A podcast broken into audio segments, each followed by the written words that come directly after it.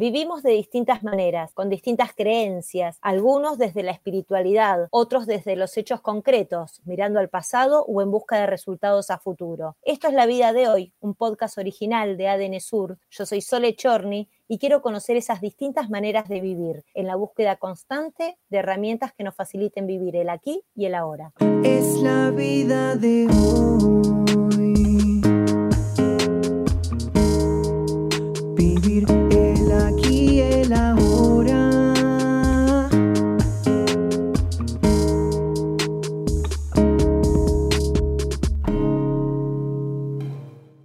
Seguimos buscando herramientas y formas de vivir en el aquí y en el ahora.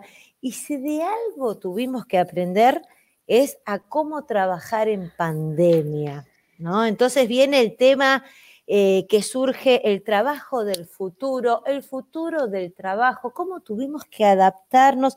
Y bueno, convocamos en este podcast a alguien que la tiene clara y que nos va a poder guiar un poquitito. Yo la conozco por SeaWork, un espacio de coworking que tenemos en Comodoro Rivadavia, maravilloso, un espacio de trabajo innovador, distinto para lo que yo al menos conocía, y por eso eh, creo que va a tener las palabras eh, justas como para poder guiarnos un poquitito en esto del trabajo del futuro, el, el futuro del trabajo que estamos viviendo en el presente. Así que le damos la bienvenida a Susana Loruso. Bienvenida a estos podcasts de ADN Sur. Susi, ¿cómo estás?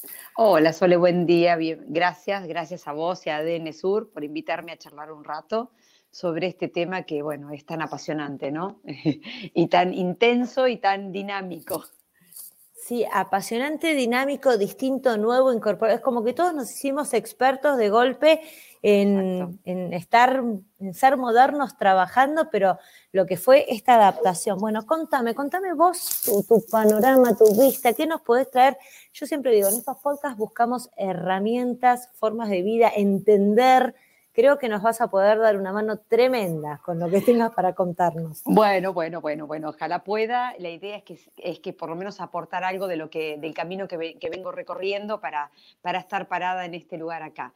Eh, sí, es, es, todo un tema. Eh, lo que no tenemos que perder de vista es que estamos viviendo la cuarta revolución industrial como sabemos mínimamente, para hacer una pequeña cuestión histórica, las revoluciones industriales a lo largo de la historia de la humanidad siempre provocaron situaciones disruptivas, este, sacudones, momentos de incertidumbre, situaciones que no sabíamos para dónde salir. Este, y en este momento estamos viviendo la cuarta. La primera revolución industrial en el allá y entonces fue cuando se generó la máquina de vapor la energía hidráulica y la mecanización. Antes todo se hacía manual. Entonces, en ese momento hubo una revolución porque, bueno, de repente al incorporar una mecanización, la gente también se asusta. Nos asustamos siempre cuando hay estas cosas. El mundo se asusta. Tememos a perder nuestro lugar de trabajo. La segunda fue cuando apareció la electricidad. Era todo sin electricidad. De golpe sucede y genera todo un movimiento para otro tipo de máquinas, para, bueno, la luz ni que hablar, los beneficios que nos trae y la energía eléctrica también. En ese momento de la historia, que era por la Primera Guerra Mundial, aparece la electricidad. Después viene la informática, que es la tercera revolución industrial, que es la anterior a esta, donde aparece la automatización, las tecnologías, la información y la comunicación desde otro plano.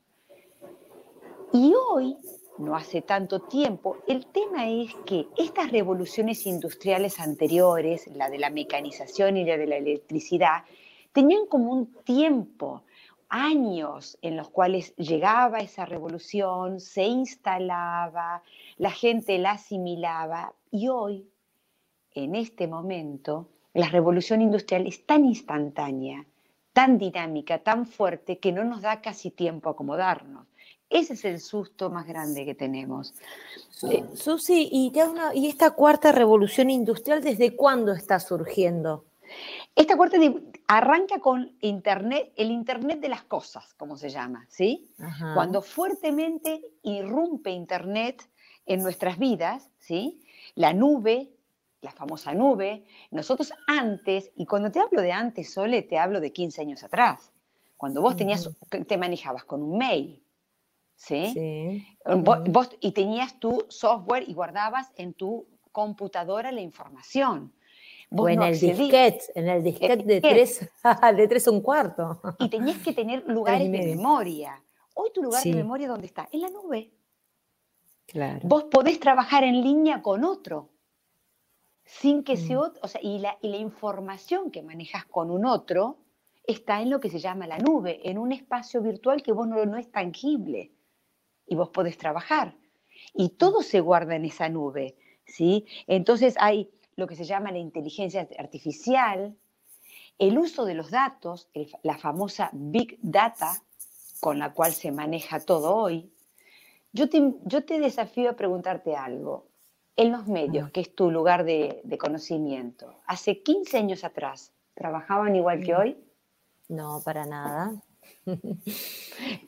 ¿Qué ten- Para nada. De usaba? hecho, trabajamos, en- no, no, no, totalmente desde las herramientas físicas y hasta la modalidad. Yo te comentaba el otro día, nosotros en, en ADN Sur somos una X cantidad de gente bastante y no nos conocemos las caras, pero estamos todos relacionados y trabajamos en equipo maravillosamente.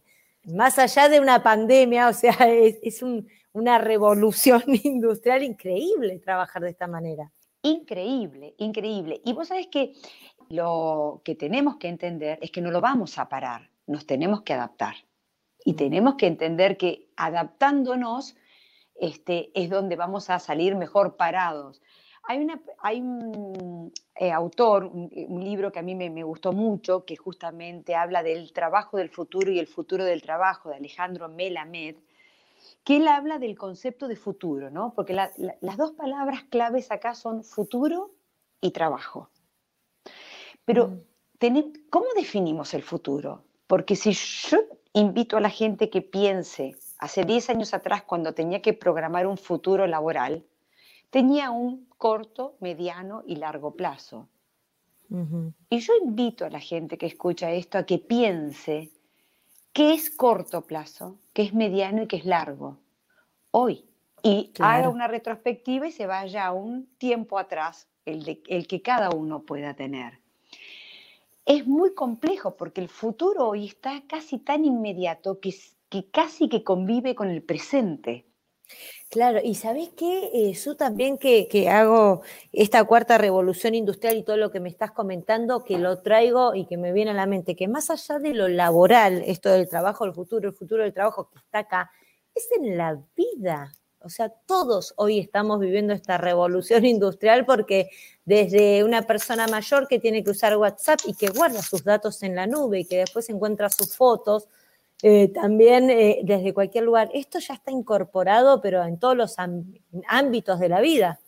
Totalmente. Nada eh, es en un, en un solo lugar. Nos atraviesa en todo. Todas las revoluciones industriales tocan todo. Tocan la arquitectura, el arte, todo. Abarca todo. Porque nos vamos, se transforma todo. Nos vamos transformando. No solamente en, en- en el trabajo que puede ser home office o no home office. Hay toda una cultura que se va adaptando a todo eso y que va moviéndose para acompañar este, lo, lo que- lo mm, más importante es que el crecimiento de la tecnología en estos últimos 30 años es exponencial. Cuando algo crece exponencial, crece de una manera muy, eh, muy fuerte. ¿no? El, el crecimiento lineal es un crecimiento más sostenido, más visible, Mm. pero el crecimiento exponencial no lo podemos dimensionar. Y la, la ciencia hoy crece en forma exponencial. Y eso nos pone en este ritmo en donde, insisto, el futuro a veces se toca con el presente, que es muy Mm. loco, porque antes hablar de futuro era hablar de algo lejano, ¿sí? De algo lejos. Y hoy, esta persona, Alejandro Melamed, que es un, eh, eh, eh, define el futuro con cuatro siglas que se usan mucho, varios autores la tocan, que eh, la llama VICA. Y él define el futuro como una situación volátil, incierta, cambiante y ambigua. Eh, de esa manera define el- el- la palabra de futuro, porque entiende que todo es volátil, porque, bueno, ni que hablar con la experiencia de la pandemia, que es incierto. La única certeza que tenemos hoy es que no hay certeza. Remata la definición de futuro con esta frase. Mm. Puede sonar dura, pero la verdad que entenderla nos permite adaptarnos y entender que lo que, el- la- lo que mejor podés desarrollar es la flexibilidad a los cambios, porque nos Mm. tenemos que adaptar a los cambios. Entonces, cuando hablamos de esto, como vos bien decías, lo, lo llevamos al, al área laboral, sería muy loco pensar que las empresas, las pymes, la, profesión, el oficio que vos lleves, no importa lo que te dediques, lo hagas de la misma manera que hace 10 años atrás, porque el mundo hoy es otro. Entonces empiezan a jugarse otras situaciones. En el caso de la revolución 4.0, como se llama ahora, en- para lo que se llama empresas grandes, ya las empresas vienen trabajando un concepto de que la presencialidad eh, queda reducida a un porcentaje, si tomamos un 100% de gente trabajando, a un 30%. Otro 30% es gente remota y otro 30% o 40% es gente que interactúa en el espacio físico en algunos momentos de la semana, no en todos. Tal cual. Sí, y Susi, y esta pandemia vino como a acelerar el concepto esto del que no lo tenía tan incorporado, como que nos aceleró verlo con más claridad. Mira, totalmente. Yo leí un artículo la otra vez. Tenemos nosotros una empresa icónica en Argentina que es Mercado Libre, eh, más allá de la residencia del dueño hoy. Eh, eh, Mercado Libre, eh, eh, eh, leí una nota que le hacían a, a Marcos Alperín y él decía que lo que ellos tenían proyectado como crecimiento de la empresa a cinco años, lo tuvieron que ver y les pasó en seis meses. En seis meses. Este futuro que está acá pegadito, es lo que vos decías. Claro. lo aceleró. Hay lugares que acelera. Igual, este, para el que nos escucha, que está, algunos estarán en, esta, en, este, en este método más, en, en este formato más tecnológico, otros no, tenemos que entender que no hay que tenerle miedo porque todos nos podemos reconvertir, que eso es lo importante. Mm. Pensemos dos o tres trabajos que existían y no existen. La casa de fotos. ¿Vos te acordás de la casa de fotos? Sí, y me llama la atención cuando veo una, pero bueno, sí, sí. Bueno, no existe como tal. O sea, como tal no existe. La o sea, hubo que Tienen que adaptarse. incorporar otras cosas, tal cual, tal cual. Una agencia de turismo. Existen, pero hacen el mismo, hace- cumplen la misma función con las redes que la que cumplían antes. No. Este, y otro tema que hoy para nosotros es re común. Te tiro Netflix. Sí. ¿Cuántos años tiene Netflix? Antes de Netflix, ¿qué existía? Te ibas a un videoclub Tal cual. y Netflix, cuando Y eso empieza, realmente hizo que desaparezca, porque no existe más. desaparece. Obviamente esa gente tiene que reconvertirse. videoclub. Te voy más atrás, vamos más atrás. Antes, cuando vos tenías que hablar por teléfono, había una persona en un conmutador que te traspasaba la llamada. Claro. Esa persona hoy no tiene ese trabajo. No. Pero hay otros trabajos, hay un montón de otros trabajos que suceden y que siguen sucediendo. Santiago Bilinsky, que es una persona eh, muy interesante para escuchar sus, sus este, charlas, él dice que esta es la era del centauro.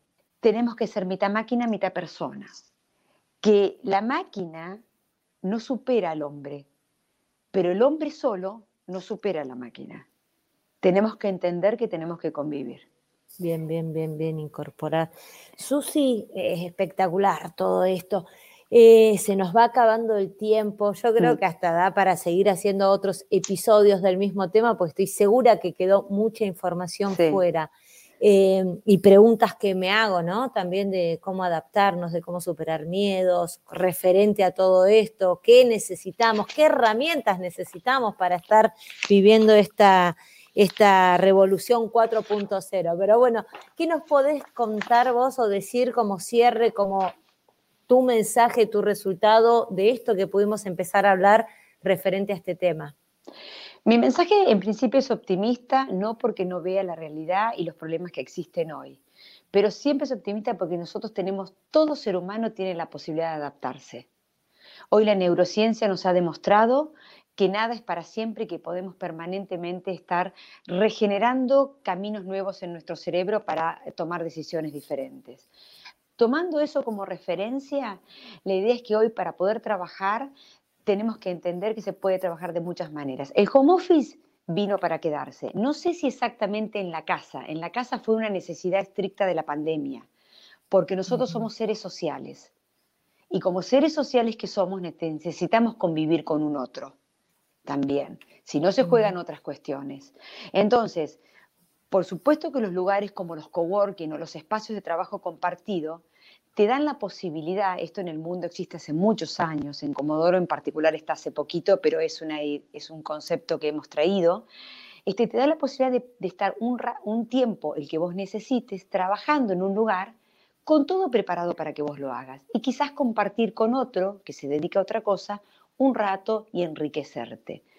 Pero lo que seguro tenemos que entender es que este tipo de trabajo este, de algunos días en la empresa, algunos días en tu casa, ya vino para quedarse, porque las empresas están virando en general con los espacios físicos para poder entender que la gente desde un lugar remoto puede aportarles mucho, eh, mucho trabajo. Por supuesto, Sole, que hay trabajos que no pueden ser remotos. Mm. Sí, pero, sí, sí. O sea, un dentista no te puede atender remoto.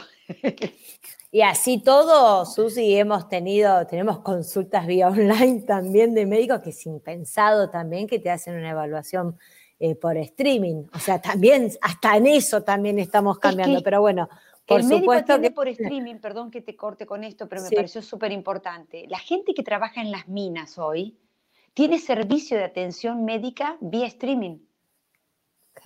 Y hasta hacen cirugías dirigidas vía streaming. Claro, es adaptarse o adaptarse. Susi, dijiste SeaWork cuando empezamos el, podcast, también lo nombré. Decinos para cerrar también todo, porque invito a ustedes, los que nos están escuchando, eh, a, conocer este espacio en redes sociales, estos del coworking. Aquí en Comodoro Rivadavia lo encontrás eh, en todo el mundo también esta metodología y estos espacios, pero acá en Comodoro SeaWork existe. Decinos, porfi, todas las formas como uno puede conocerlo. La dirección, las redes, porque es importante para que el que esté escuchando lo sepa. Dale, dale, te digo. Mira, eh, la dirección nuestra es Fontana 1563, pero para el que no se le acuerda, www.seawork.com.ar y ahí está toda la información de las distintas maneras de poder venir. Acá se puede trabajar por hora, por día, por mes. Vos pactás para trabajar, para estudiar hay mucha gente que viene a estudiar acá y se ha recibido. Es un placer enorme ver a los chicos que se reciben de la universidad acá adentro. Este, para capacitarte o para tener reuniones, oficinas por día también. www.seawork.com.ar y si no, nos siguen en Instagram, Seawork Coworking, y ahí va a estar toda la información que necesiten y los esperamos con todo gusto para que conozcan el lugar. De 10, de 10. Y un lugar súper agradable y donde eh, interactúas también con otras personas, emprendedores. Muy, muy, muy interesante. Susi, gracias, gracias, gracias. Súper claro. Te invito a otro capítulo porque seguramente te dije el otro día, me gusta cómo hablas, fuiste muy clara y para estos podcasts están geniales. Así que yo te voy a invitar a que eh, busquemos más temas para continuar hablando y que, traigamos en este espacio para, para hacer con otros. ¿Te parece? Me, encanta, gracias Sole, gracias a ADN por darme esta posibilidad de charlar con ustedes y bueno, bienvenidos y podemos colaborar un poco para que la gente entienda que aunque todo parezca difícil, siempre hay posibilidades. Ahí está. Bueno, esto es La Vida de Hoy, un podcast original de ADN Sur. Si te gustó, nos encontramos en el próximo episodio. Gracias. Vivir el aquí, el.